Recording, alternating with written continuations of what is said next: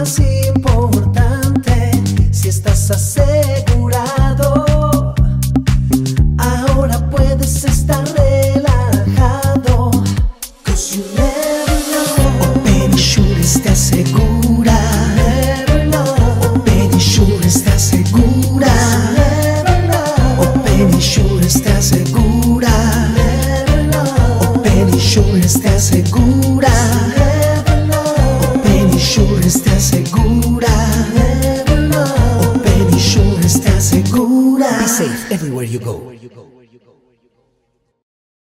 Bienvenidos a otro programa más de Secretos de un Corredor. Aquí estamos en Open Insurances y hoy queremos traerles una invitada de lujo, una invitada espectacular porque ella lo que trae a nuestra comunidad, al mundo, al mundo, a nuestro país, a nuestros países ahora, porque tenemos dos países, somos oriundos ambos de Venezuela, pero vivimos en los Estados Unidos.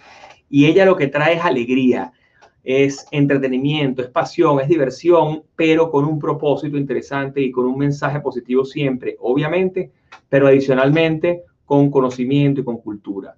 Eh, se trata nada más nada menos que una, eh, una persona que tiene maestría en, um, en diversas áreas, muy dedicada al mundo corporativo por muchos años. Y aparte de tener esa maestría en, uh, en, la educación tradicional, la educación y formación profesional, ella adicionalmente está especializada en el tema del teatro y ha mezclado todo su conocimiento del recurso humano, todo el conocimiento del mundo corporativo a todo lo que tiene que ver con este teatro, lo que ella llama teatro inside, que es un teatro con conocimiento, con un propósito especial. Entonces, sin más, quiero presentarles hoy a Mirna González, que nos acompaña hoy. Eh, ella y yo nos conocimos en un diplomado espectacular. Y bienvenida, Mirna, ¿cómo estás? Muy bien, Juanca, feliz aquí de estar con tus secretos. Y bueno, y por supuesto agradecida por la invitación, porque Dios nos unió a través del humor. Así que Claro. eso hay que agradecerlo. Así es, a través de la alegría nos unió, eso es importante, porque mm, veo, y bueno, estaba revisando antes de la entrevista, obviamente nosotros siempre preparamos un poco el, eh, el tema de lo que vamos a hablar, y, una de las cosas que me impresionó de tu currículum es tu historia, ¿no? Y, quería arrancar, yo no sé si tú sabes, pero bueno, te lo comento de una, porque lo hablamos muy brevemente cuando conversamos.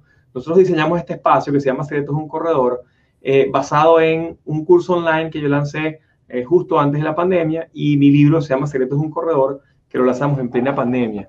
Y realmente lo que queríamos abordar con esto son temas eh, interesantes, importantes, que no es nada más el punto de vista técnico, no es nada más tus habilidades y tus skills como profesional en tu disciplina, sino que hay muchas cosas adicionales que forman a un CEO, a un CFO, a un CMO, a cualquier persona que, a, a cualquier emprendedor, gerente, artista, o sea, cualquier, um, eh, cualquier persona que quiera desarrollar algo interesante o ser, o ser exitoso en, en, en, su carrera, tiene que tener no solamente habilidades técnicas, sino además tiene que tener otras habilidades blandas. Y bueno, de eso precisamente quería conversar contigo. Bienvenida, bueno. cuéntanos tu historia, échanos ese cuento, a la gente le encanta eh, conocer la historia. Bueno, imagínate, hablando de ese tema que, que, que, necesitamos no solo las actitudes técnicas, sino creo que las actitudes humanas. Y para mí la principal sería la actitud, y eso es lo que, lo que marca mi historia, un poco tú llevándome a que les cuente un poco de que yo siempre he sido alguien que va más allá, este, que se involucra, o sea, que, que no hace las cosas por hacerlas. Creo que si hay algo que, que, que nos va a limitar siempre, es este conformarse. Y eso es algo que a mí nunca me ha gustado. Entonces, parte de mi historia es que yo siempre he hecho las cosas diferentes a lo normal. O sea, muchas veces me llaman loca, muchas veces, pero ¿por qué te complicas tanto la vida y por qué no lo haces normal? Bueno, y yo, así es. Ah. Entonces yo le digo que lo normal es aburrido. Lo, lo normal ya es normal, o sea, y lo podemos manejar un rato, un tiempo, pero mi historia es que me cansé en un momento, yo siempre digo que tuve que morir para, para nacer, y esa nueva Mirna que nace es porque estaba insatisfecha con, la vida arregladita, con que todo ya estaba listo, con que el curso que yo hice hace, hace cuatro o cinco años me funciona para ahora. Y fue cuando dije, no me está llenando esto que estoy haciendo. Porque si hay algo que tenemos que escuchar es nuestra voz interior. Esa, esa no se engaña. Tú puedes engañar al mundo, pero tú no te puedes engañar a ti mismo. Si, si no tienes la misma energía para pararte a trabajar en las mañanas, algo pasa. Tienes que tomar decisiones. Algo está sucediendo. Y eso fue lo que me pasó hace 12 años, después de ser conferencista, dar facilitación, cursos, talleres en las empresas. Este, fue que ya eso no me llenaba a mí, aunque a la gente le encantaba. Pero yo decía, si no me llena, si no me satisface a mí, no voy a poder transmitir a que la gente le guste y se conecte. Y allí fue donde hubo mi ruptura académica, mi ruptura del paradigma de por qué no se puede hacer divertido. ¿Por qué la formación tiene que ser aburrida? Si estas nuevas generaciones con el celular en la mano, si no los capturamos emocionalmente, se nos van. Entonces, allí es cuando decido traer el teatro, que era mi hobby, y lo estudié como hobby, hice teatro en Venezuela, mi escuela es el taller del Tex en Parque Central, y fue un momento de mi vida, pero siempre quedó como hobby, finalmente, como la generación X, yo siempre digo que nosotros nos dijeron que estudiáramos algo que nos, que, nos mantuviera en la vida, pero no que nos divirtiera. Entonces allí fusioné esos dos mundos y no quise restar o, dejarle valor a lo que ya venía haciendo, sino cómo lo potencio. Y el teatro llegó para potenciar y crear lo que son las teatros conferencias, que es lo que yo llamo el teatro insight, ¿no? Pero si me preguntas que te hable de mi vida, yo creo que te digo que soy una aventurera atrevida, que se arriesga a hacer las cosas diferentes. Y tú empezaste en el mundo corporativo, o sea, empezaste en, recursos humanos, estudiaste recursos humanos y empezaste en relaciones industriales, en, en organizaciones grandes, empresas pequeñas. Así es. Enormes. En KPMG, estuve en Manpower, yo siempre estuve en consultoras del área de recursos humanos, entonces yo manejaba recursos humanos de otras empresas. Entonces, claro, eso te lo hace como muy formal, muy académico y muy gerencial, pero el teatro es algo que me atraía siempre, lo estudié como materias electivas en la universidad porque habían esas opciones, pero después, en la vida de ir a tanto al teatro, un día hubo un quiebre dentro de mí y dije, ya no solo quiero ir a ver teatro, ¿qué, se sentirá hacer teatro? Entonces, allí yo, he sido muy fiel a mis deseos. Yo, yo no soy de la que se queda con la cosa guardada en el tintero sino que, ay, ¿qué se sentirá hacer teatro? Bueno, voy a averiguar las escuelas, voy a preguntar, voy a buscar la mejor opción, voy a ver qué puedo hacer por eso. Y así estudié teatro por tres años, de hecho una carrera técnica, y de allí ya queda como que en mí ese, esa, ese gusanito de que, conchale, ahora tengo que esperar que me llamen por una obra o tengo que eh, audicionar para entonces quedar seleccionada, pero siempre trabajaba entonces, fíjate que lo que llegó fue que yo dije, bueno, si tengo estas herramientas, estas habilidades, estas competencias, déjame ver qué será meterlo en los talleres y los cursos que doy. Entonces, creo que la inventiva me dio bien, o sea, el invento salió bueno porque ya son 12 años haciendo esto y sí te puedo decir que la gente no olvida lo que ve a través de Teatro Insight, porque es conocimiento, es diversión, es humor, es profundidad, es contenido, es realidad. Y por eso lo llamé insight, porque el insight hace que te encuentres con una verdad universal, que te encuentres con una verdad de tu vida, que, a lo mejor muchas veces bypaseamos o nos hacemos los locos. Y, el teatro es maravilloso. Como, como esos to-do lists que uno deja y lo tienes ahí, sí, ya lo voy a hacer, y lo pones ahí de un ladito. Exacto. Así como, cuando las relaciones no funcionan, ¿sabes? Pero se hacen los locos. Te hacen el zona de confort, porque a dónde voy a ir a vivir, porque es que concha, y entonces el dinero, que yo te acostumbrado a vivir bien, entonces vas perdiendo la vida por no tener la valentía de tomar decisiones que realmente te satisfagan. Y para mí ese es el teatro insight, ese empujón a encontrarte con muchas verdades universales. ¿Y cómo, y cómo ¿Cómo arrancó? ¿Tú lo, lo haces en, en, distintos sitios, en compañías grandes te contratan? Esas mismas compañías a las cuales le hacías recursos humanos te contratan para dar el insight a sus empleados. Cuéntame un poco cómo fue eso. Sí, sí, tal cual. Lo bueno es que, bueno, yo tenía mi cartera de clientes porque yo este, me independicé hace como unos 18 años y ya tenía clientes de Headhunter porque hacía búsqueda personal y también tenía clientes en la parte de formación y entrenamiento de personal. Y este, lo rico es que logro tan buena relación, mis clientes se terminan siendo mis amigos, que cuando yo quiero experimentar y, y me nace la duda de llevar teatro a las empresas, yo les decía, miren, yo no sé si esto va a funcionar, pero es una idea que tengo. Yo necesito que, que, que me pongas el público. Este, Vamos a probar. Vamos a probar.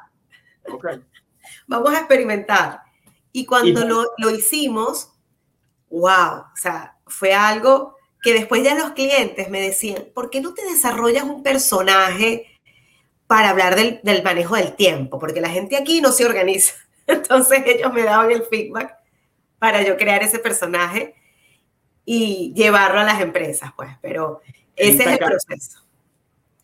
Y de, cada uno sacas un personaje, porque veo que tienes, tienes como cinco o seis personajes, ¿no? Sí, totalmente.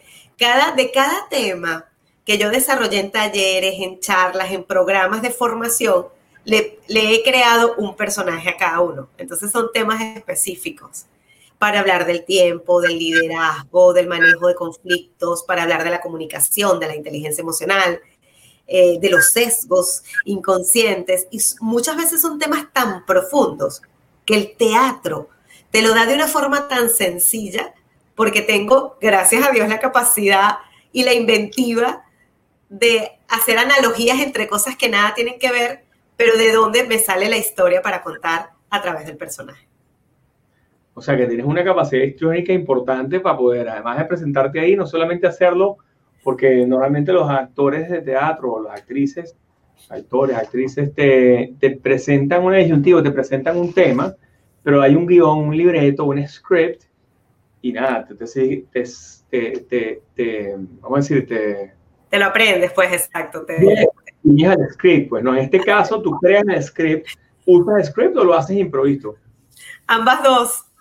Ambas pero Sí, pero todo empezó de forma improvisada. O sea, tal cual, hay una estructura y es que en vez de ser la conferencista que venía a entregar la, el contenido o la charla o el programa, se para una actriz que viene de un lugar. O sea, se para un personaje que viene de un lugar, que tiene una historia y que tiene una forma muy peculiar de contarlo, porque usa elementos, porque siente, por eso te digo que uso las dos formas, porque después cuando llegué aquí ya me tocó escribir y como siempre son monólogos, entonces yo digo que yo me doy el vuelto, porque a mí nadie, a mí nadie me va a venir a decir, un director o un guionista, mira, te equivocaste en el texto, ¿no? Porque lo escribí yo misma. Entonces, sí, sí, tú te pagues, te vuelto de una vez. Así es. Eso me da mucha libertad. Lo interesante de eso es que tienes temas, bueno, tienes innumerables temas de qué hablar, pero lo, lo simpático es que, mm, que mm, ¿Quién es el personaje con el que estamos hablando hoy? Hoy es Mirna. Hoy es Mirna, hoy es Mirna. Mira mi esposo aquí y te dijera, bueno, imagínate vivir con 18. Tal cual. Mira, y Mirna, sí, claro, porque cada personaje es, bueno, es como una actriz, pues, exacto, tal como una novela, un Netflix, una, una serie. de moda el tema de Netflix, me quedo sorprendido porque yo digo, wow, qué cantidad de contenido hay en Netflix solamente. ¿Cómo hacen para producir tantas series, tantas películas? Eh, eh, es una locura, porque a mí, me, yo me sentía abrumado con Hollywood. Eh, en un momento dado me sentía abrumado con, la, con Bollywood en la India, porque me gusta ver mucho películas indias. Este, y me sentía abrumado con películas europeas, pero es que ahora Netflix es, es una locura. No sé si te recuerdas en una época cuando de repente bueno, yo iba para la barbería, tú irías a la peluquería, pero bueno, X, en la barbería te ponían, no sé, 100 revistas. y de repente te suscribes a tres o cuatro, ¿no? Y no te da la vida para ver todas las revistas. De hecho, yo tengo aquí en la oficina, tengo 500 revistas porque de diferentes sitios de viajes, yo soy una fama, o sea, un fanático empedernido de los viajes. Este, de hecho, yo creo que vivo, produzco, trabajo y hago todo para poder viajar. Hay gente que, que corre para poder comer. Yo corro para comer y trabajo para viajar. Eso, es así. Tenemos algo en común. Sí, claro. Entonces, y me gustan los acentos, me gustan los acentos y me gustan los personajes, a decirte. Yo te hablo, yo ya hablo cinco idiomas, este, quizás no profesional, es decir, no, no con proficiency, quizás el único idioma que hablo con, que hablo, yo creo que quizás exactamente como hablo el, español es el inglés, pero el resto los hablo con relativa facilidad, pero me gustan mucho los acentos, entonces... Y muy coloquial, exacto. Claro, y yo creo firmemente que la mejor manera de comunicarse es, um, es a través de los acentos. La mejor manera de comunicarse cuando vas a un país, por ejemplo, tú vienes aquí a Estados Unidos, si tú no te amoldas a hablar como hablan los gringos, la vas a pasar mal. Si tú vienes a Estados Unidos y hablas con un acento british, oh, hi, Miss Mena, how are you? What? Say what? Y no, no te entienden. El how are you? How are you? Tú le dices, how are you? No, no te entienden. O sea, es así. Y, y, y, y, olvídate de pedir cosas más avanzadas. Y de repente cuando estás en el automercado y te atienden, depende de la raza de la persona, eh, habla de una forma u otra. Entonces aquí hay que tener el acento gringo, pero además dirigido a cada segmento, a cada etapa, y tú lo ves y lo picas y sabes palabras, ¿sabes? Para poder comunicarte más rápido. Y yo creo que eso es así en todas partes del mundo, ojo. Y, y, entonces yo veía esa cantidad de revistas allá afuera y las veo, y la verdad no me da la vida para leer tantas revistas. Entonces tuve que parar las suscripciones. Este, y en Netflix igual hay tanto contenido en Netflix, Disney Plus, ahora Amazon Prime, Comcast, porque tienes que tener Comcast para tener internet. y todos tienen contenido, todos tienen películas, todos tienen variedad. Entonces, cuéntame, Teatro Insight, ¿cómo puedo verlo? Yo soy un ciudadano a pie, yo vivo en Pompano Beach, Florida, tú estás al norte en Boca Ratón. Eh, ¿Cómo el venezolano de a pie, el ciudadano eh, del mundo, ese venezolano que está en la diáspora o ese hispano, hispanoamericano, hispanoparlante, latino que vive aquí en Florida o en, cualquier estado de Estados Unidos, que ahí ya vemos, ya somos la mayoría más importante dentro del país. Entonces, claro, obviamente hay 40 millones, pero hay una buena suma de venezolanos. Eh, que, ¿Cómo te escucho? O sea, ¿cómo voy a Teatro INSE? Cuéntame cómo es eso hoy, hoy en día. Bueno, fíjate que este, yo tuve que hacer una, por supuesto, una adaptación después de la pandemia. Ok. Este, mi última presentación fue en febrero 2019, 2020, febrero 2020, antes de llegar a la pandemia. Y este, tuve que adaptarme al tema virtual, este, pero que hoy día me estoy reactivando con el físico. Esperemos que en dos meses pueda ya estar de nuevo en las tablas y quiero, estoy evaluando salas tanto en Miami como aquí en Boca Ratón. Okay. Lo primero que pueden saber de mí es a través de mis redes sociales en Instagram, arroba donde siempre pongo personajes nuevos y los, y los proyectos y planes que tengo. Porque oh, claro, el virtual, fíjate que hasta ahora estoy desde septiembre, sí, septiembre, agosto, septiembre del año pasado haciéndolo virtual, pero netamente para organizaciones que me contratan. ¿ok? Hasta ahora no he abierto ninguno al público, no por lo menos de mi parte, sino de otras organizaciones que, que me invitan o que me contratan y, y, si es abierto al público, invito por mis redes. Pero quiero, aparte que el, el virtual es una opción, pero si tú me preguntas, el teatro se vive en directo. Nada es igual así tengamos los equipos que tengamos. Creo que el vivir en plenitud una sala de teatro con su ambiente, con su atmósfera, con, con su clima, con sus olores, con, con, sus texturas, eso no lo va a, cambiar ninguna tecnología. Entonces, estoy trabajando en buscar esas salas para que este, para el último cuatrimestre de este año ya pueda generar esa planificación que tenía antes de la pandemia, porque siempre me presenté en Paseo Wingwood, este, en Miami, que era una vez al mes. Yo me presentaba los últimos miércoles de cada mes en Paseo Wingwood y cada tres meses cambiaba de personaje. ¿Ok? Entonces tenía esa variedad y esa programación anual. Pero eso por la pandemia se rompe, por supuesto, por lo que cerraron los espacios. Y ahora voy a buscar nuevas salas, que estoy ahorita en ese proceso de evaluación, y también en el desarrollo de un proyecto para niños.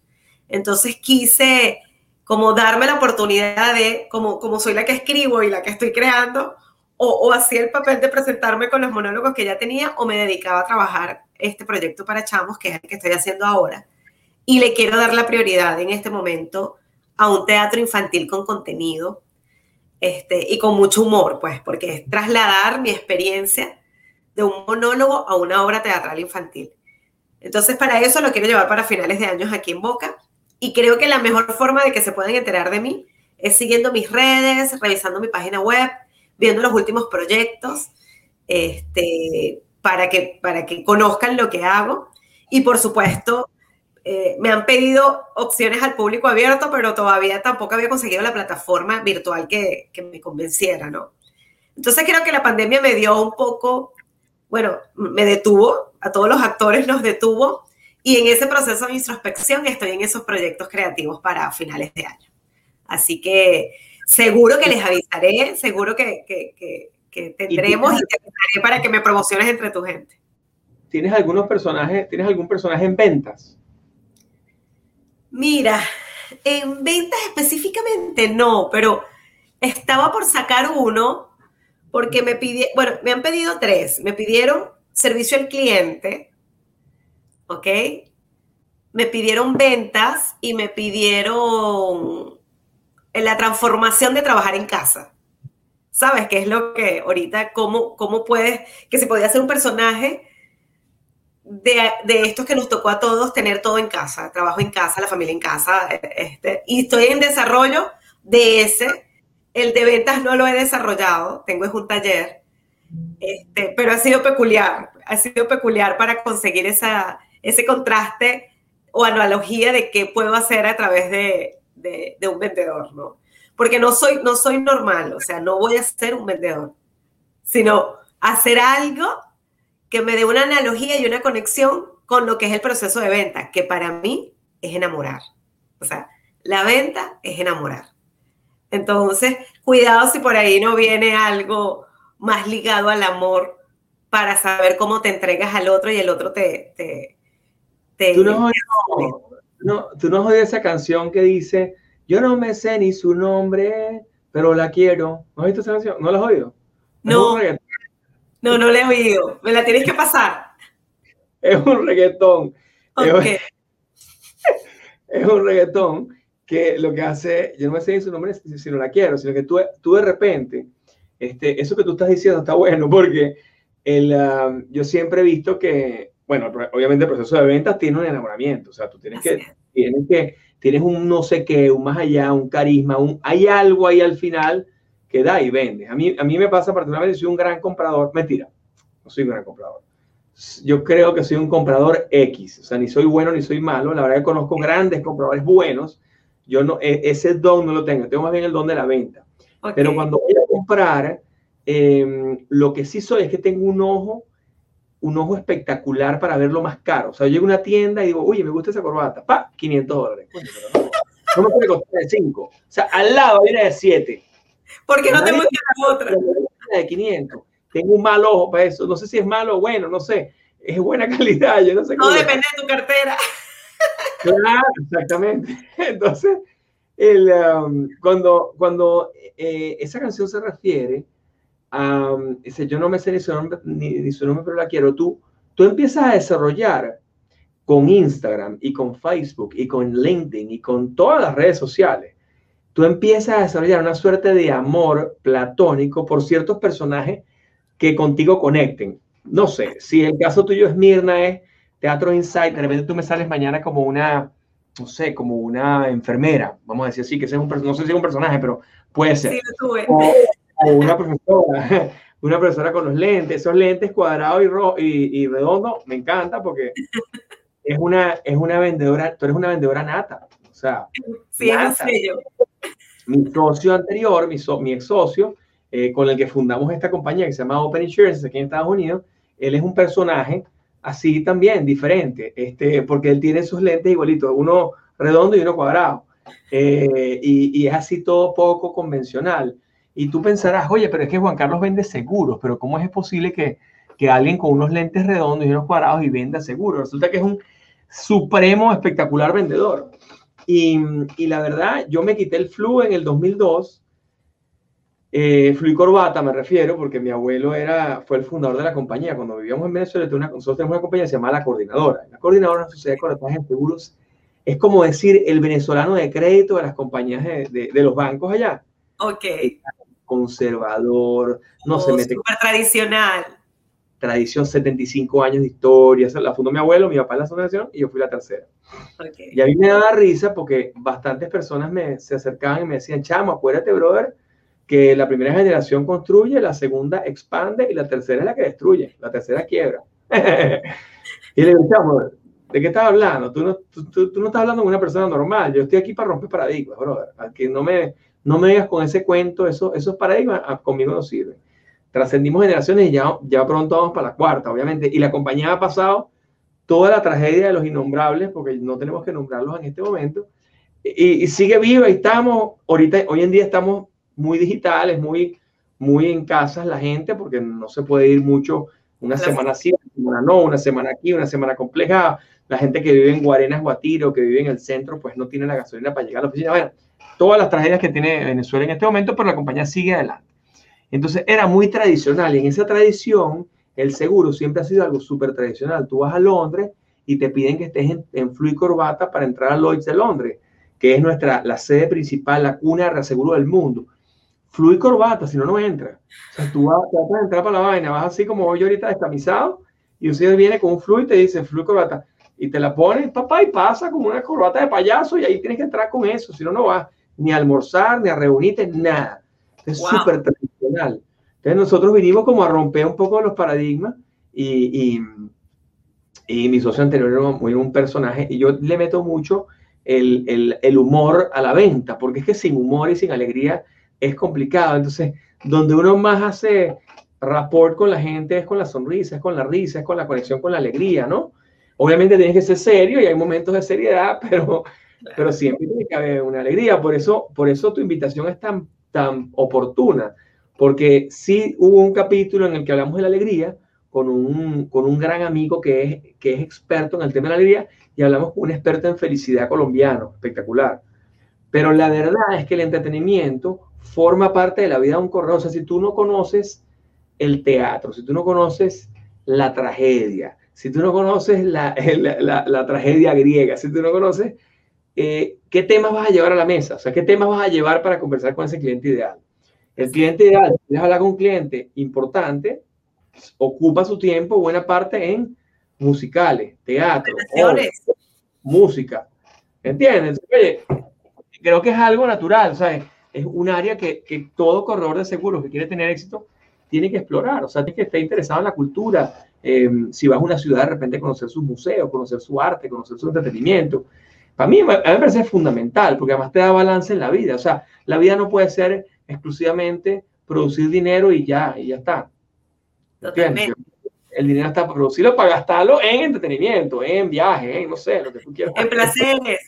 De hecho, fíjate que me, me, hiciste recordar una frase de, de, un gran amigo, y seguramente lo conoces, venezolano también, trabajamos juntos en el IESA, Carlos Rosales, donde tiene la frase de personas compran personas. O sea, la venta es una conexión emocional. Quien decide comprar es una emoción, no la razón. La razón va a argumentar, pero el disparador es la emoción. ¿Y la emoción dónde está? En lo que yo te hago sentir. La emoción dónde está? En la confianza que construimos en la relación.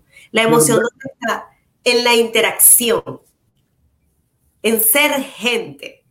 O sea, en comprometerte y valorar al otro. Y no es por venderle. Porque lo más valioso de un buen vendedor no son sus comisiones, son sus relaciones. Tal cual, porque al final eh, es impresionante, pero el largo plazo es el que paga, no es el, short term. La gente piensa, no, es que yo me meto en esto y yo mañana estoy haciendo tanta plata. Y digo, no, no, es que en largo plazo, que en, uno, en, un tiempo prudencial, este, tú, puedas producir una cartera que, que después prácticamente puedas retirarte y puedas seguir viviendo, ¿no? Este, y, bueno, y con buenas relaciones puedes lograrlo, con buenas relaciones, con, con cultivar esas buenas relaciones, cultivar la amistad. Hay, un, hay una clave, el libro mío, te, lo, te invito para que lo, lo, tengas, te voy a mandar un link para que lo, lo tengas gratuito en, link, en Kindle, en, está en Amazon. En Amazon. Em, se llama Secretos un corredor y yo lo que hago con ese libro es que yo doy como una, bueno, obviamente se llama Secretos un corredor seguro y obviamente yo hablo de mi experiencia, ¿no? Porque al final cada quien tiene que hablar de lo que, de lo que sabe, ¿no? De lo que sabe, eso es tu, eso es tu, tu, experticia. Claro, yo hablo, primer capítulo hablo del, del, origen del seguro, ¿no? cuál es la historia, porque la gente quiere saber un poquito la historia, ¿no? Entonces, desde los babilonios, los judíos, los, judíos los en Babilonia, los fenicios, o sea, em, culturas muy antiguas, milenarias, de 4.000, 5.000 años de historia, eh, ya utilizaban el mundo de los seguros. Entonces yo más o menos explico eso y cómo, cómo llegamos a donde estamos hoy, ¿no? Y cuál es la cultura que está detrás, porque la gente piensa, no, que eso siempre dicen que no, los señores están diseñados para no pagar. Y eso está no, sino que, que todo tiene una razón, todo tiene un, un, sentido y un propósito. Y bueno, el propósito de esto es dejarte en la misma situación financiera que estabas antes de que ocurriera el evento trágico, la tragedia, lo que fuera. Este, eso es un poco compensar ese mal rato, compensar ese problema, eh, recuperar tu casa se te quemó, pero no es que la vas a tener nueva de paquete, sino que te voy a reponer lo que tenía. Entonces, ahí es donde la gente a veces cambia expectativa por apreciación y entonces de repente te dice, y ves mucha gente que te dice, mira, pero ya va, pero ¿qué? ¿Me vas a reponer lo mismo que tenía antes? Bueno, sí, bueno, esa, es la idea. Pero no, es que yo la quiero nueva, brand new de paquete. Yo tenía mi casa valía un millón, yo la quiero de dos millones. Bueno, no es, si no pusieron la cosa. Pero bueno, ahí es. Por eso que conocer la historia. Claro, la historia te ayuda a entender cómo piensan los aseguradores, entonces ya tú vas al seguro con una meta, o sea, con una, con una concepción mucho más clara y no tienes falsas expectativas, que es el problema. Realista, de hecho, exacto. Claro, yo voy a hacer un, hacer un seguro para hacerme rico. yo, no, ese no existe, papá, ese no, no, no, no, eso no existe. Mira, pero entonces yo tenía 5 millones de dólares de mercancía guardadas en mi, en mi local. ¿Tú me das los 5 millones de dólares en cash? Y digo, no, no, búscate, yo te compro toda la mercancía. No, pero, ¿cómo así? No, no, dame cash, yo hago mi cash lo que yo quiera. Bueno, no, o sea, la idea es que repongas el galpón, metas los 5 millones y tu negocio continúe, porque para eso lo hicimos. Bueno, entonces, en ese afán, ahí, ahí más o menos explico eso. Después explico qué hace un corredor seguro, que la gente lo único que dice, bueno, los corredores seguro lo, único que hacen es viajar y gozar. Entonces nadie sabe lo que hace un corredor. Ah, eso es pura gozadera, pura echarse palos con los clientes, puro comer rico, desayunar, almorzar y cenar con los clientes hijo de todo el día, echa vaina todo el día. Ya va, no, no, esto tiene todo un trabajo. Aquí está, esto hace esto, esto, esto, esto. Y lo explico. Y después los otros siete capítulos, o sea, esos son los dos primeros capítulos.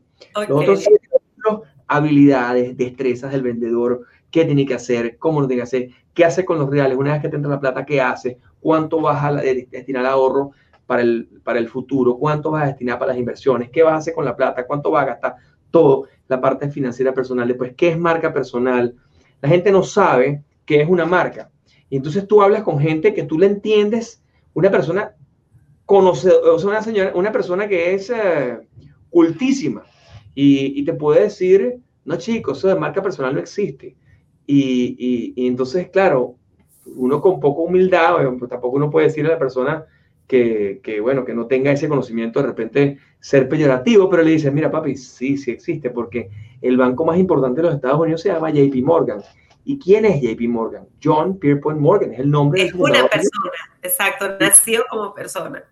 En 1894, y ese señor puso su nombre y la gente ponía el dinero por el nombre de él. Hoy en día no, pero en su momento sí. O sea, la gente rica decía, ya va, yo confío en JP, yo confío en él.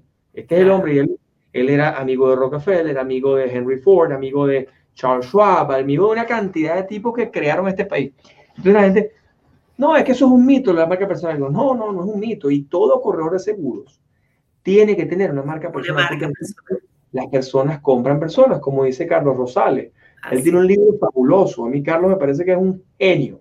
Y ese libro es muy bueno porque al final, ¿quién te da la confianza si no es tú, persona? Si tú me hablas del teatro insight y tú no vives ese teatro insight, tú no tienes ese propósito adentro, tú no tienes esa alegría que demuestras con esa energía y los lentes redondo y cuadrado, eh, coño, no, no, o sea, no me compro la vaina, pues, no, no, no Tú claro, esa es la emoción. Si tú no sientes mi emoción, no te la puedo transmitir. Y por eso la autenticidad de la marca, de lo que eres, de lo que piensas, de lo que buscas, de tu objetivo, de, tu motivación, porque todo está intrínseco en esa marca personal. y la, gente piensa, ¿sabes qué? Que como Hollywood tomó la predominancia, es decir, JP Morgan es uno, pero está Charles Schwab, está Bern Stearns, ahí está, está todo, bueno, los bufetes de abogados, tú ves, eh, John Cougar, no sé qué, están los nombres de todos los socios, eh, cuando los bancos, Banco Mercantil son los Folmer, entonces tú te acuerdas, mira, no, aquí está Folmer, eso es, eso es a uno. Este, o vas a Polar y es Mendoza, no, es que ese Lorenzo Mendoza, el viejo, lo hizo, después el nieto está ahí, ahí están ellos detrás. Entonces tú sientes ese arraigo por ese nombre, y pero el nombre, o sea, la marca del individuo tiene un peso importante. O sea, la marca, por ejemplo, de Lorenzo Mendoza, el que, que, está mandando hoy en día, que es el nieto del fundador, este, tú lo concibes como una persona hasta presidenciable, porque el tipo tiene tanto poder comunicacional, tiene tan buen verbo, tiene tan buen currículum, que es una marca. Así él no haya trabajado su marca, él es una marca. Así quiera o no. No, pero es que yo no quiero salir en la vaina. Yo no, bueno, es que ya saliste, mijo. Te nació. Te nació y es marca. Así es, es verdad. Aparte que tienes el legado. Tienes, el legado y, y es que ¿qué son las empresas? Juanca, las empresas son personas. Tal cual. O sea, no podemos decir, no es que esa es una marca. ¿Y la marca qué es? Un registro.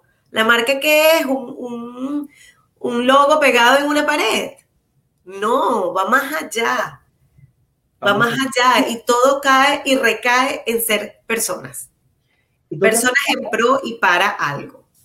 Y no te has fijado que, por ejemplo, hay marcas que han logrado tener, bueno, marcas comerciales, que han logrado tener personalidad de ser humano. O sea, por ejemplo, Coca-Cola es un love brand. La gente ama Coca-Cola. Ama, sí. ama como si amas un ser humano, como amas un buen perro, un hermano, un primo, una papá, un abuelo. Entonces la gente dice, a ver, ¿qué, ¿qué hizo esa marca para desarrollar ese amor en mí? O sea, ¿qué, ¿qué fue lo que hizo? Y eso mismo lo aplicas tú con tu marca personal. Y ese mismo sesgo, ese mismo, es, es como una suerte de receta, ¿no? Que tú vas aplicando los, los conceptos, lo vas haciendo y le creas un alma. Pero um, parte de eso tiene que ver con el propósito que tú me hables un poco del propósito de Teatro Insight y que es para ti. O sea, además de ser eh, garante de la alegría o una persona que proporciona alegría, eh, ¿cómo es ese propósito en tu marca en Teatro Insight? Mira, mi propósito, y, creo que, que siempre ha estado presente es que yo, es que Teatro Insight sea un canal para entregar valor a las personas, para entregar herramientas, para entregar información, para entregar este, sensaciones. Así es, que los lleven a la reflexión. O sea, que Teatro Insight sea un medio para transformar vidas, que sea un medio reflexivo. Y, el, y yo siempre hago la aclaratoria. Lo reflexivo no es aburrido. Hago siempre ese corte. Lo reflexivo es que te permitas vivir la experiencia, que te abras a disfrutar y que te lleves lo que te corresponda. Porque cuando yo hice y definimos el, nombre de Teatro Insight y lo presenté con la obra de la vida, eh, llegandito yo aquí a Estados Unidos, yo decía, el Teatro Insight es como que la actriz está allí, el personaje está allí lanzando lochas al público y el que tenga la mente abierta para que la locha le caiga va a tener el insight, va a tener este, la energía que se apoderó de mí hoy para decirte justo lo que tú necesitabas saber en este momento, lo que tú necesitabas confirmar en este momento, lo que tú necesitabas recalcar en este momento.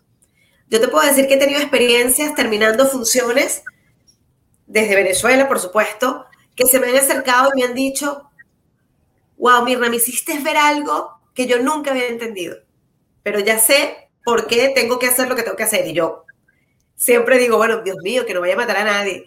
¿Sabes por qué? nunca sabe, ¿no?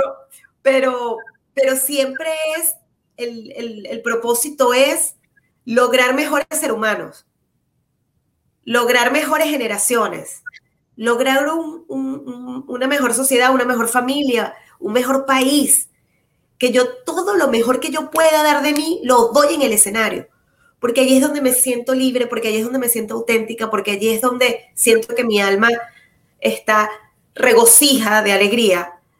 Y, el teatro con sus milenios, los milenios de años, es lo que ha permanecido. Fíjate que, que llega, llegó la televisión, o llegó la radio, o llegó el cine, y son nuevas artes que entran en el proceso, pero no jamás deja de existir el teatro. Desde, desde Grecia, desde todos estos dioses que ponían allí la vida humana. O sea, por eso empieza la, la tragicomedia, porque ciertamente la vida es una tragicomedia, nos reímos y lloramos. no, no, no disfrutamos y, y, nos quitan, nos dan y, y, nos aplastan, nos suben al máximo y después nos bajan. Eso es la vida. Y, la, y el teatro te permite presentar la vida como, como ella misma, con, sus aciertos, con sus desencantos, con sus aplausos, con sus pitas, porque la vida humana es tan compleja que necesitamos mostrarla para que pueda llegar al individuo de una forma filtrada, de una forma manejada, este, porque muchas veces esas verdades son muy duras y el teatro nos permite suavizarlas, el teatro nos permite reírnos de nuestras propias miserias. Entonces, para mí ese es el propósito de Teatro Insight. Llegar al alma, llegar al corazón de la gente y que la gente salga con una reflexión que lo haga más feliz, que lo haga más auténtico, que lo lleve a tomar decisiones. Porque, ¿Por qué hay tanta gente infeliz en el mundo? Porque no toman decisiones. Cuando tú sacas cuenta que te tiene infeliz en la vida, ay, mi marido, ¿y por qué no has tomado decisiones? o mi empleo, o mi jefe, o mi suegra, o mi vecino.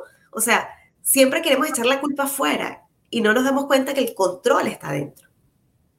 Que cuando te eres a ti mismo, la vida te sonríe. Que cuando te escuchas y te respetas, eh, el destino te muestra el cómo y hacia dónde. Entonces, ese es mi teatro. Mi teatro tiene contenido, mi teatro trato de manejar temas universales, este, porque cuando yo traje esto a, las empresas era porque cuando ya daban los cursos, las charlas o los talleres, habían dos picos que no, que no captaba. Uno, los obreros, ¿ok? Porque los obreros están en su mundo. Y el otro era la junta directiva, que también está en su mundo. Entonces, cuando yo llegaba con una charla o con un taller, ellos se despegaban. Yo me quedaba casi que con el medio. Porque, bueno, ¿qué decía el obrero? Ay, esta señora no tiene los problemas que yo tengo en el barrio. O, ¿qué decía el director general? Ay, ya yo tengo 30 años en esta empresa, ya yo he visto todos los cursos habidos y por haber. Pero lo peor es que no lo ponen en práctica. Entonces, ¿con qué rompí esquema? Que ya no llegaba una conferencista formal en taconada ni vestida de negro, sino que llegaba una actriz que dice que es la vida y llega descalza. ¡Waps! Rompo esquema y allí tengo desde el director hasta el obrero viendo y disfrutando la historia. Entonces, es eso, es lo que me gusta, lo coloquial, lo, que lo sencillo. Tú logras ser disruptiva con esos personajes. Así es. Disruptiva, en el buen, bueno, en el buen sentido, ¿no? Disruptivo, disruptivo. Pues, en el que Claro, exacto, tú le rompes el esquema, porque al final el director dice, bueno, y me pasa muchísimo cuando yo, cuando yo, yo por mucho tiempo, yo por LinkedIn, yo le mando a corredores en todas partes del mundo, le mando mi curso online totalmente gratuito para compartir conocimiento, sobre todo los que están arrancando. ¿no? Me pasa mucho con los que tienen mucha edad, mucho tiempo haciendo, y dicen, ah, yo he visto todos los cursos habidos y por haber. Pero, pero este, este es distinto. bueno, si no lo ves, si no lo, no lo captas. Si no, te abres, exactamente. No te abres, no lo Pero, pero eso que tú estás diciendo es interesante porque logras conectar con la junta directiva y con los obreros a la vez. Y a nosotros nos, nos toca, a nosotros los vendedores, a, bueno, a, los corredores de seguro nos toca convencer al directivo y convencer al obrero, porque el directivo le paga la póliza al obrero, si el obrero no la sabe usar, ¿qué va a hacer? Vuelve para donde el directivo y le dice, oye, esta póliza no sirve para nada. Entonces hay que llegarle con el idioma de ellos, con el lenguaje, con groserías, con, con idioma que de repente es propio. El tipo, ah, sí funciona esto. Ah, pero esto sí, esto sí es fino, esto sí sirve. Entonces, Yo lo llamo los códigos. Exacto, tienes que usar los códigos, porque si no, no se abren. Los códigos. Si, lo mantengo muy formal, no les llego. Y, y el teatro me ha dado esa oportunidad de hacerlo sencillo. Que por ejemplo, para hablar de comunicación, mi personaje es una mensajero dentro de la oficina, ¿sabes? Ese office boy que lleva los sobres de un departamento a otro. Que se llama... se llama... por email, ¿te acuerdas? Antes era office boy, ahora por email. Exactamente. Ella llega a la empresa como, una, como la nueva mensajera que la contrataron y ella se llama Socorro Escucha para hablar de comunicación. Entonces, es eso, es que los embrollos comunicacionales surgen porque cada quien tiene un mundo en su cabeza y, pensamos siempre que el otro nos está entendiendo. Lo damos hasta por sentado. Y trabajas desde el ego, en vez de trabajar desde abajo, trabajas desde el ego. Tú le estás diciendo, o sea, tú de repente agarras y le das un, una crítica constructiva, real, y le entiende, ver, pan, este está en contra de mi proyecto, me quiere joder. Ya va, padre, te estoy dando una crítica constructiva, chamo. O sea, ve, te estoy mostrando un problema, creo que esto existe. Ah, pero es que tú me quieres echar a la vaina. No, no, ya va, cálmate. Entonces, ese socorro escucha, traduce el mensaje y se lo lleva al, al, al otro. Wow. Así es, lo lleva masticado. Porque imagínate que existen nueve formas para no comunicarnos bien. Dentro de la comunicación hay nueve formas de no comunicarnos bien. Entonces, si no entendemos cómo funciona nuestro cerebro y allí, y allí básicamente el personaje se basa en la programación neurolingüística. O sea, en que el mapa no es el territorio, en que lo que tú ves no es lo mismo que ve el otro, que cuando tú dices un mensaje, pero después el cuerpo expresa otro. O sea, hay tanto detrás de una comunicación que Socorro Escucha lo hace ver de una forma tan sencilla y, es tan divertido que la gente termina diciendo oye, es verdad, yo hablo demasiado rápido y mi jefe es lento. Entonces, la comunicación tiene un ritmo y, tiene un estilo.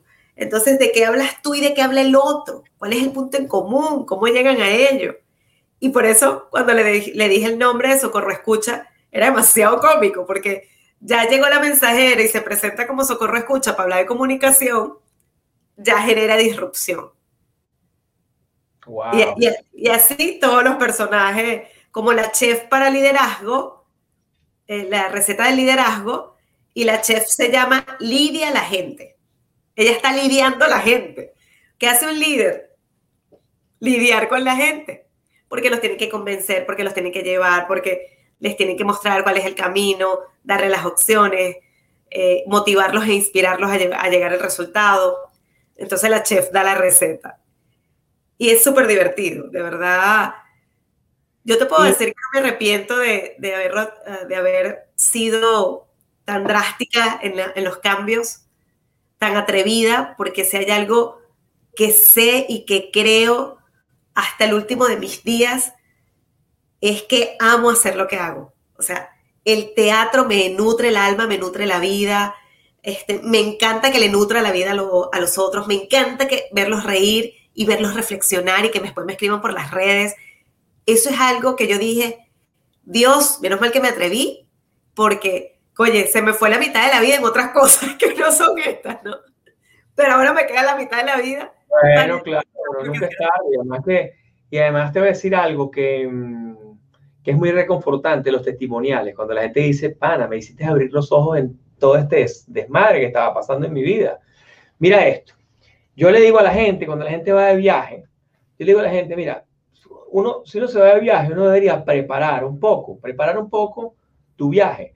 Y, pero ¿por qué, Juan? Oye, pana, porque no todo puede ser sorpresa, o sea, está bien, hay que hacer sorpresa, pero si vas a ir a un país, y si vas a ir a un país complicado, vamos a decir que te quieres ir a la India, o querés ir a Sudáfrica, o querés ir a Marruecos. Yo, por ejemplo, antes de ir a la India, pasé cinco meses estudiando. Me estudié Mahatma Gandhi, estudié la cultura hindú, tengo libros del pensamiento indio y estudié muchísimo para, para estar preparado lo que iba a ver. Y con todo el que me preparé, me pasó que yo llego a Delhi, llego al hotel en Delhi, de un hotel cinco estrellas espectacular. Nos llevó una compañía de seguros que se llama Mercantil, que es un espectáculo, las convenciones que ellos preparaban y que preparan todavía hoy en día. Este, y lo preparan para el, grupo que cumple las metas, es decir, los líderes que llegaron y cumplieron las metas que dijeron que iban a hacer a comienzos de año. Entonces llegamos al sitio y eh, veo al uh, concierge, le digo, oh, hi, sir, good evening. Claro, yo dije, 50 años bajo la presión inglesa, estos carajos hablan inglés británico, perfecto, ya está. Y yo, claro, lees la historia, tú dices, bueno, pero cuando vas a la calle, vas a la calle y le digo, um, can you bring my luggage from room 1301 to 1302, please, thank you. Y el tipo se me queda viendo, me ve a los ojos y, y entonces como que, tú sabes, me vuelve a ver a los ojos y se tarda como unos 2, 3 minutos. Y, y yo 2, 3 minutos y de repente entonces hace lo que comentamos. Llevó la maleta, ta, ta, ta. Y entonces dije yo, pero ya va, vale, mi mamá me dijo que esto era una maravilla, que, está, que esto era rapidísimo, que el indio es, déjeme pensar por usted, el indio es servicial, es el, al segundo a la respuesta, ¿no? Y bueno, qué raro, ¿no? Voy al masaje, voy a otro sitio, voy a y me pasa lo mismo, la gente se me queda viendo, me ve a los ojos, se tarda un tiempo, a veces tres, cuatro, hasta cinco minutos. Y nos pasaba los que estábamos en la convención, éramos bastante, estaba el presidente de la compañía de seguro, estaban algunos corredores. Um, sir, could you bring me one whiskey with a lot of ice, please? Thank you. Pana, y para 20 minutos y no llega el whisky. Qué raro. Estos son diseñados para servicio. Y de repente, yo que soy bastante curioso y soy, y, y cuando puedo ser, soy una ladilla, la verdad, es la realidad. Y yo agarro y me paro así y digo, ya va, ya, ya, déjeme un déjeme, yo aquí tengo que hacer algo. Me voy para el lobby y veo a un local, y veo un local, un señor con un turbante, un sikh, que son los ultrarreligiosos indios, y lo veo caminar y le dice al hombre del concierto, Sir, could you bring my luggage from room 1311 to 1302? Please, thank you, thank you, thank you. Y yo, thank you tres veces, thank you, thank you, thank you tres veces. Él hablando en inglés, con acento indie, y el tipo sale corriendo, agarra las maletas, ¡pum! y corre y llega más rápido que Carlos en el 84. ¡Tum! Y yo, wow, no, pan, aquí pasa algo. Aquí hay un tema, aquí hay que hablar es con el idioma de ellos, hay que hablar con el acento. Me voy para el bar y digo, please, sir, could you bring me one whiskey, please, a lot of ice and a big, big uh, small, small glass, a lot of ice and whiskey. Thank you, thank you. Yo no había, thank you, thank you, thank you. Yo no había terminado de decir thank you, thank you, thank you. Y ya había llegado el whisky. Y la gente venía, Juan, ¿cómo hiciste? Ya va, pajarito, espérate. One Diet Coke, please, thank you, thank you. Table, table three need two Diet Coke, please, thank you. Table four need two sandwiches, ham and cheese, please, thank you, thank you. Ya, y le empecé a mandar la comida a la gente. Olvídate, se solucionó todo. De ahí adelante el viaje cambió. Ese viaje fue una alegría total. ¿Por qué? Bueno, porque te amoldas al asunto, o sea, tienes que amoldarte al directivo, al obrero, al, mapa. Entraste al mapa, exactamente. Y es impresionante, cuando tú sabes alguna palabra, porque al final yo no sabía nada de indio, nada, no, sé nada. Estoy tratando ahorita de aprender hindi, me compré un programa y lo estoy haciendo por internet para aprender hindi, pero mm, porque me encanta la, la, la, cultura, el idioma y probablemente puede ser un mercado que podamos nosotros ir a, a trabajar allá. Este, pero, mm, pero así pasa con los ingleses. Tú llegas a Inglaterra y llegas con un acento gringo. Hey, sir, could you bring me one? Could you bring me, uh, me my luggage? Pardon me, what, what, what is it? Sorry? What, what you need? What do you need? Yeah, oh, entonces te cambias el acento. Oh, can you bring my luggage, please, to my room? Oh, yeah, of course, thank you. Papá y se va corriendo. Y te lleva, que hablarle. Y, y, y, el otro día me dio mucha risa porque vi un pana mío, francés, yo aprendí francés cuando tenía 19 años, y no es que lo hablo maravillosamente bien, perfecto, pero me defiendo. Y, pero el otro día conseguí un amigo mío que me dice, Juan Carlos, yo lo que hago cuando llego a Francia, empiezo a hablar español o inglés con el acento francés y me entiende perfecto, coño. Todo me entiende. Yo, me no, no, no me entiendo, es así. Digo, eh, could you, uh, please, uh, I, I need a croissant, uh, one croissant and two, and two, and two, and two um, diet coke, please, please. Y el carajo va y te trae la vaina. Porque tú le estás, o sea, el no es el que, cómo. está haciendo un, un esfuercito para parecerte a ellos. Entonces, eso es ahora muy fundamental. Y en África, te quedas loca. Si tú al africano, tú le hablas plain and simple, plain vanilla, el acento british, so could you bring me some, uh, something? Y no le hablas, my friend, could you bring me something? Si tú le hablas así, ¡boom! De una vez tienes respuesta. Si le hablas con tu idioma, va, va. Él, él, va a entender la vaina, pero te va a tardar mucho más. Yo claro, tengo la vida. Porque, porque, le cuesta, le cuesta eh, el poder llegar. Saki, ah, me, me da mucha risa llegando a Sudáfrica, llego a Cape Town y me mandan un chofer, eh, un amigo, me dice, no te preocupes, Juan, yo te mando el chofer que te vaya a buscar. ¿Sí? Ay, qué bueno. Entonces llego para la broma, llego así, y llega el hombre, yo veo un letrerito, Mr. Fernández, pum, pum, llego desde así, y le digo, hello, hi. Oh, hi, how are you? Yo, oh, hi, how are you, my friend? What is your name? My name is Diogo. Oh, pleasure, my name is Juan Carlos. Okay. My friend, can I ask you a question? Yo digo, yeah, of course. Do you know where I can pay the car park ticket? Y le digo, y yo le digo, are you, are you asking me, what? ¿Cómo voy a saber yo dónde pagar el ticket del carro si así llegas ¿Tú estás loco? Entonces, señor, usted vive aquí, usted, usted está consciente. Y dice, yes, but I have no idea, my friend, no idea. Y yo, ah, bueno, no sé. I imagine, I imagine, over there where it says ticket, park ticket, that's a bit, oh, you're so bright. You are bright. That's the reason I came here this morning. It's amazing. I will learn a lot of things from you. Y yo decía, no puede ser. No, este es el guía turístico. Entonces, Ay, sí, Así es, es la, es la conexión y el cómo es importantísimo para que ciertamente fluya y, y, y, la comunicación se dé. Y yo soy igual a ti, yo también me encanta investigar antes de, porque es, tu, tu, mente viaja primero y si tu mente viaja primero, puedes aprovechar mejor el viaje. Claro, porque el viaje se disfruta tres veces. El viaje se disfruta cuando preparas, cuando lo vives y después cuando lo recuerdas, cuando ves las fotos, mira este video, aquel león que vi en África, no sé, en un safari, o no sé, por ejemplo, yo me tiré en Cape Town, que gente que de repente no lo sabe, Cape Town es una ciudad increíble, para mí mi ciudad favorita es el planeta. O sea, Ciudad del Cabo no tiene parangón, es no, creo que exista una ciudad con, en comparación en el mundo más arrecha que esa. ¿Por qué?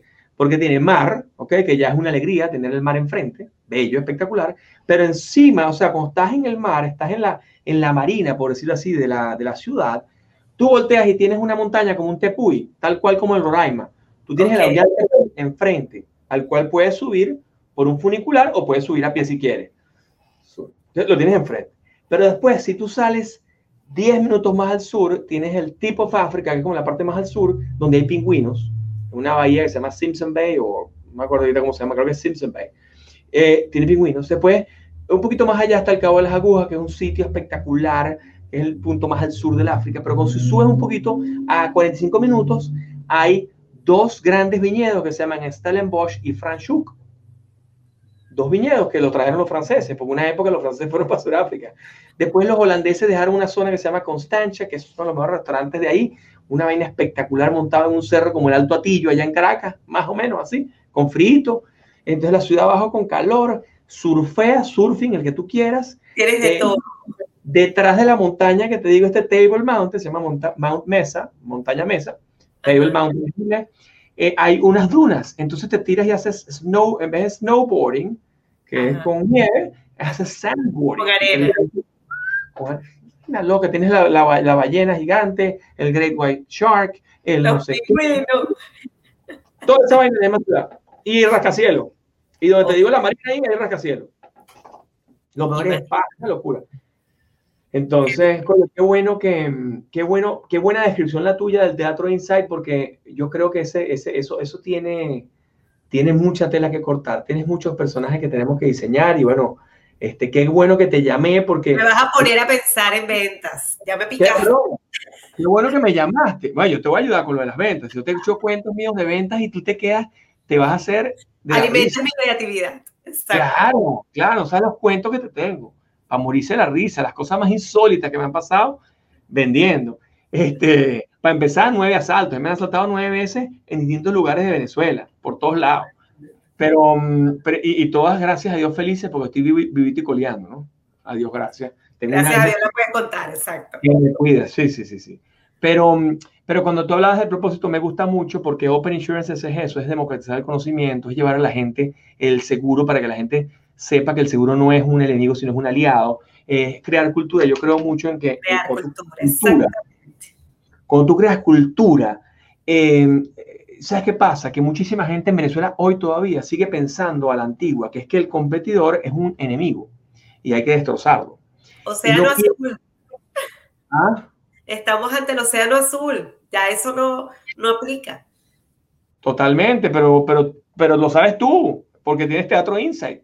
Sí. Pero hay 794.500 corredores seguros competidores míos que piensan que no, que hay que destrozar al competidor. Hay que tirar a matar, exacto. Hay que matar. Entonces, más bien es, a mí me gusta un concepto que dice siempre Tony Robbins, que a mí me encantó cuando él lo dijo, porque yo me conecto muy bien con él y además te vas al origen. A mí me gusta mucho, yo de repente más adelante voy a estudiar, voy a estudiar varias cosas. Una es filología y otra es psicología, porque llega un punto en que tienes que estudiar psicología para entender, para entender la mente del, del cliente. El humano, totalmente. El humano. Entonces, eh, él habla, el origen de la palabra, el, eh, competencia viene de conspirar, y es que en el latín era conspirare, la competencia nace de conspirar, es con, todos conspiramos para ser mejores.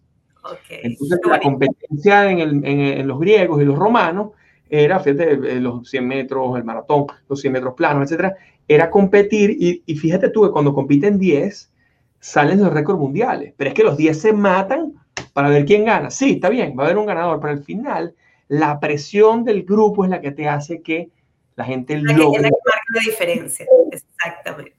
Y bueno, el siguiente Olimpia y tú tratarás de llevarte la medalla, como hizo Michael Phelps. Y, y, se la llevó tal vez seguía que fue, pero bueno, ese es un fenómeno, es como un, un, perro azul, pero hay una cantidad de gente que va la primera vez, queda de cuarto, y bueno, y después tercero, segundo, ¿eh? la tercera Olimpiada, pues ganará su vaina. Pues se mató 12 años de su vida para ser el mejor en la disciplina. Para llegar a ese momento, así es. Sí, señor. Entonces, bueno, conectamos muchísimo con el Teatro Insight, me encanta tu, lo que estás haciendo. Este, mm, vamos a compartir ya, vamos a compartir ya el contenido, vamos a, hacer cosas juntos y la verdad que muchísimas gracias por, por, estar con nosotros acá. Qué gran placer. Danos, no sé, un par de tips para estos corredores que nos siguen, corredores, agentes de viaje, agentes de seguro, personas que venden intangibles y emprendedores, sobre todo tú que eres una emprendedora, ¿cuál tip así no le podemos dejar a la, audiencia eh, el día de hoy? Bueno, mira, yo diría que lo primero que tienes que cuidar a todo cuesta es tu propio entusiasmo. O sea, no hay corredor exitoso, no hay profesional exitoso, no hay emprendedor exitoso si no cuida su entusiasmo. El entusiasmo es la gasolina. El entusiasmo es el motor para poder hacer posible lo imposible. ¿Ok? Eh, este, y eso cómo lo mantienes? Conociéndote, autodescubrimiento, turismo interior. Yo la, señora Vida, que es el personaje, mi primer personaje que yo creé, da ese tip maravilloso y siempre lo repito cada vez que puedo. Haz turismo interior. No necesitas pasaje, ni primera clase, ni tarjeta de crédito, ni tener dólares. No, no, no, no. Allí siempre vas a tener asiento en primera clase para llegar a ti y conocerte. Y te voy a decir algo, todos los días somos alguien distinto. Nuestra piel varía cada ocho días, o sea, porque muchas veces, no, es que ya yo sé qué es lo que es, pero a lo mejor cambia algo en tu vida y ya te dejas de entusiasmar. A lo mejor ya no es la pareja, a lo mejor ya no es la profesión. Y es eso, cuidar el entusiasmo, conocerte cada día más, atreverte a hacer las cosas, a escuchar tu voz interior. Y por supuesto, todo esto suma en mantener una actitud optimista pase lo que pase, sea lo que sea, siempre la oportunidad que tengas es para crecer. Si te detuvo, si te impulsó, si te quitó, si te sumó, si te restó, si te desubicó, porque esa es la vida, la vida te va, te va a sorprender, pues asume todo lo que llegue a ti como un proceso de aprendizaje y como un trampolín para llegar más lejos. Eso es lo que a mí me ha funcionado como emprendedora, tengo a Teatro Insight, tengo Artesa Marketplace, que es una, empresa con mi esposo donde apoyamos a los artistas latinoamericanos a vender sus obras aquí en Estados Unidos. Y tenemos cinco años. Y esto ha sido sin perder la fe y el foco. O sea, hacia dónde voy y por qué voy hacia dónde voy. ¿Okay? de obras de arte. Sí, obras de arte, pinturas y esculturas. De jóvenes o de, todo tipo de, de, todo, de todo tipo de artista. Por supuesto, tratamos de ayudar más a los emergentes. Artistas consolidados no, porque ya están consolidados, ¿ok? Pero sí surge como esa plataforma de apoyar a, los artistas que son emprendedores. Yo, yo digo que me quiero especializar en emprendedores de cultura y arte, porque un pintor también es un emprendedor. Claro. Lo que pasa es que es su talento puesto en arcilla, en hierro o en tela y Artesa los apoya de una forma súper innovadora, porque no hay nada que se parezca a cómo nosotros apoyamos a los artistas desde un espacio serio, responsable, honesto, involucrándolos como socios, parte del negocio, no como las galerías que, había mucha este, manipulación del artista, sino que todo lo contrario, aquí el artista es protagonista. Entonces, siempre tengo motivos para decirles como emprendedora que no se, que no se rindan, que creen en sus sueños, que denle fuerza todos los días. No importa que no tengan los recursos, pero que no pase un día sin hacer algo, aunque sea pequeñito, por tu sueño. Porque la constancia y la disciplina, tarde o temprano, dan sus resultados. Y eso es lo que, lo que hemos trabajado con Teatro Insight, ya con todos estos años y con Artesa, para crecer y, y por supuesto, traer la cultura latinoamericana tanto para aquí, para Estados Unidos, como para Europa. Qué bueno, muchísimas gracias, Mirna, qué maravilla, qué espectacular, qué buenas palabras, qué buena entrevista, me encantó. Ay, me encantó. Se nos fue el tiempo volando, Juanca. Claro, es que time flies when you're having fun. Así es, así es. Porque normalmente las entrevistas no son tan cómicas, no son tan simpáticas. Entonces, oye, eh, bueno, porque no por, por, nada, sino que hablas un tema deep, un tema más profundo, pero hoy estamos hablando de temas, temas que proporcionan alegría y que, y que, y que, y que mantengan esa gasolina prendida en todos los emprendedores. Yo digo, en mis conferencias, yo doy conferencias aquí en, bueno, le he dado todo Estados Unidos en los últimos meses en la pandemia, viajé dentro de Estados Unidos. Y mm, yo arranco con una frase que a mí me encanta, que es que la, la alegría es energía y la energía es alegría. Si tú, no, si tú no trabajas en eso, en tu alegría todo el tiempo, no vas a tener energía para hacer las cosas. hay que buscar la energía, la alegría en, en cosas externas, pero también internamente, ese turismo interior que tú hablas. Es, es fundamental porque al final tú eres el que proporciona esa, esa, esa, esa alegría. Hay gente que está triste consigo misma todo el tiempo y no se da cuenta hasta que, bueno, te das cuenta que tiene una depresión, un problema. yo no sé cuál es la solución a la depresión. Yo lo que te puedo dar es alternativas para que escuches otros temas, como este con el que hablamos hoy del Teatro Inside, y algo que haya dicho Mirna hoy, pum, te inspire a hacer eso que tienes tanto tiempo haciendo y que por no haberlo hecho te sientes en, deprimida, pues, ¿no? Entonces... Me encantó eso. Aparte que la felicidad es una decisión. Listo, listo. No es cuestión de suerte, no es cuestión de dinero, no, es una decisión. Uno decide ser feliz, pase lo que pase. Uno decide resguardar su energía, pase lo que pase. Es la gratitud, es el, cambiar expectativa por apreciación. ¿No te acuerdas un dicho que decía un, un, proverbio chino?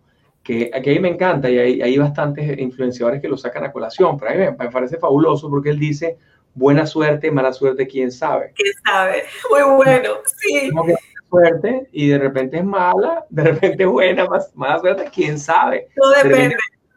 Fraturarte el pie antes de un partido o antes de una cuestión era bueno porque de repente te iban a ordenar para, el, para la, ¿cómo se llama? La recluta militar. Entonces, bueno, haber estado fracturado el pie no fue tan mala decisión, no fue tan mala.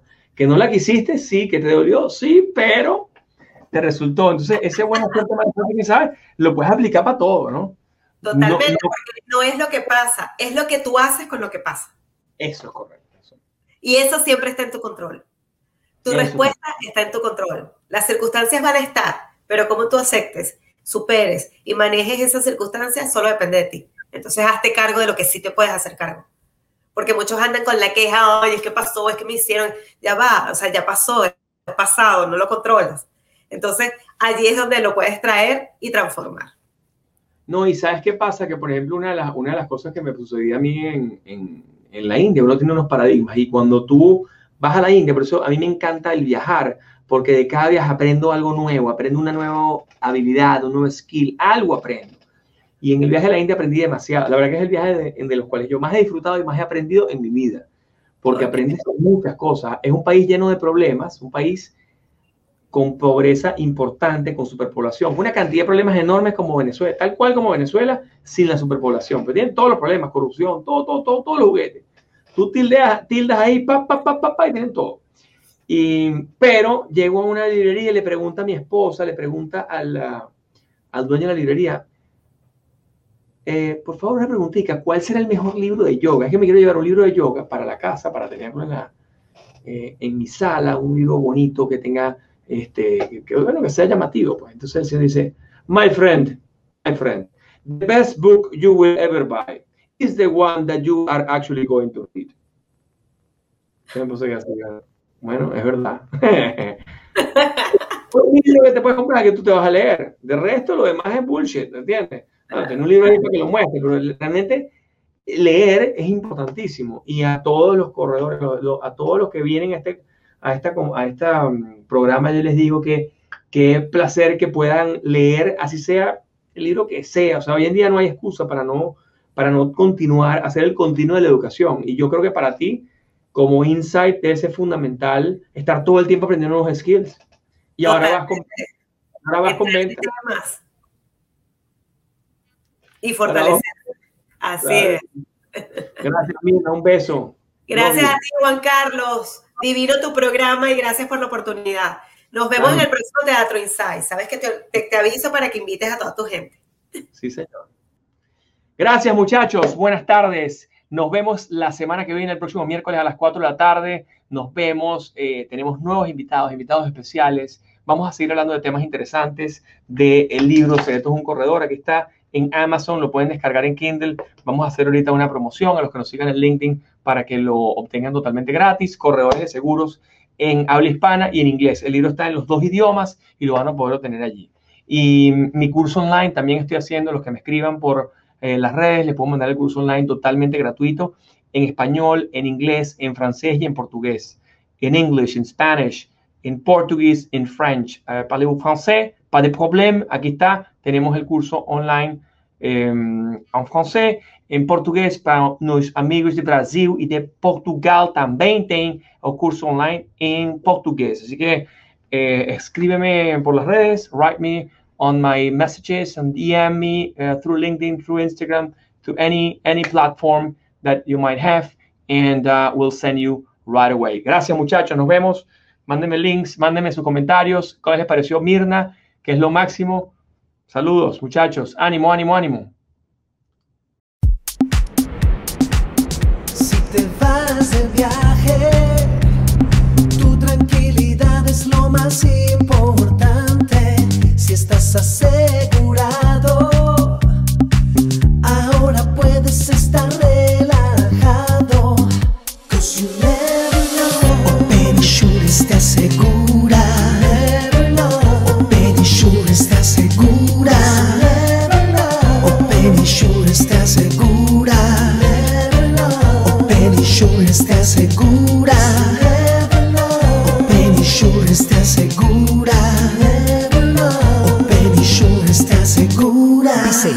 you go.